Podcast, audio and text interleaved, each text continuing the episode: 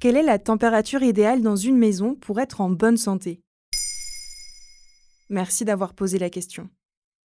Le 26 septembre 2022, sur BFM TV, la première ministre Elisabeth Borne préconisait 19 degrés pour le chauffage à la maison, sobriété énergétique oblige. Réaliser des économies d'énergie est une chose, mais on peut se demander si cette température est aussi adéquate pour la santé, car il n'existe pas d'études médicales sur la température idéale.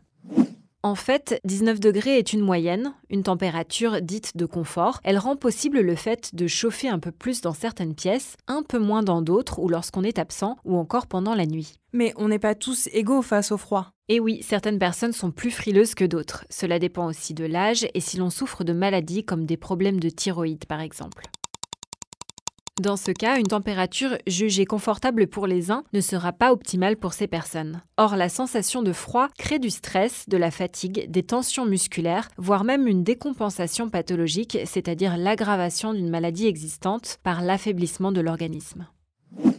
Sur tf1info.fr, en octobre 2022, le professeur belge Dominique Tenstedt explique que le froid crée un phénomène de vasoconstriction. Il y aura moins de sang qui ira dans la peau et les muqueuses. Ces dernières étant moins irriguées et ayant du coup moins de globules blancs, elles seront plus sensibles aux infections par exemple. Alors quelles sont les pièces où l'on peut chauffer un peu plus? C'est surtout le salon, entre 18 et 19 degrés, la chambre des enfants ou celle de personnes plus vulnérables. Par exemple, la chambre d'un bébé peut aller jusqu'à 21 degrés selon l'Agence de l'environnement et de la maîtrise de l'énergie citée sur Futura Science. En revanche, dans ta chambre, la chaleur risque de perturber ton sommeil. 16 degrés sont généralement recommandés. Également interrogé sur TF1, le docteur Maher Abouda, pneumologue et spécialiste du sommeil, indique justement que l'endormissement est favorisé par une baisse de la température du corps. Autrement dit, une chambre fraîche met notre organisme en condition et enclenche le processus de baisse de température corporelle contrôlé par l'hypothalamus dans le cerveau. Et alors comment faire lorsqu'un logement est humide par exemple? L'humidité est un vrai problème car elle accentue la sensation de froid. La température est de 24 degrés Celsius, le taux d'humidité de 70 degrés et la pression atmosphérique de 990 hectopascales. Une paroi de mur à 14 degrés associée à un air ambiant à 20 degrés entraîne une température ressentie de 17. Si la paroi est à 19, la température ressentie est à 19,5.